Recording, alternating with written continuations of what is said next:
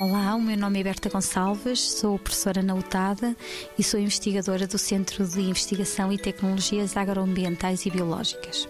O nosso foco de investigação centra-se então em, em plantas eh, com interesse agronómico, eh, fruteiras principalmente. A cerejeira e o mirtilo na nossa região têm uma grande expressão e o nosso objetivo é de facto eh, tentar aumentar a produtividade e a qualidade destes frutos. Para isso, temos várias técnicas, nomeadamente eh, técnicas em pré-colheita e em pós-colheita.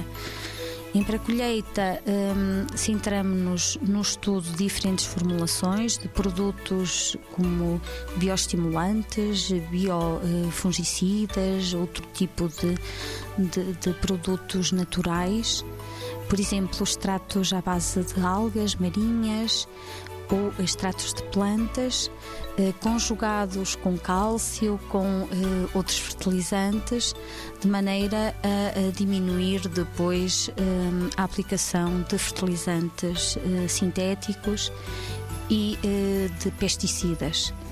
Claro que o nosso foco é aumentar a produtividade e a qualidade depois destes frutos. Preocupamos-nos muito com a sustentabilidade da produção e, eh, claro, com a, eh, com a qualidade do produto que chega ao consumidor. 90 Segundos de Ciência é uma produção conjunta Antena 1, ITQB e FCSH da Universidade Nova de Lisboa, com o apoio da Fundação para a Ciência e a Tecnologia.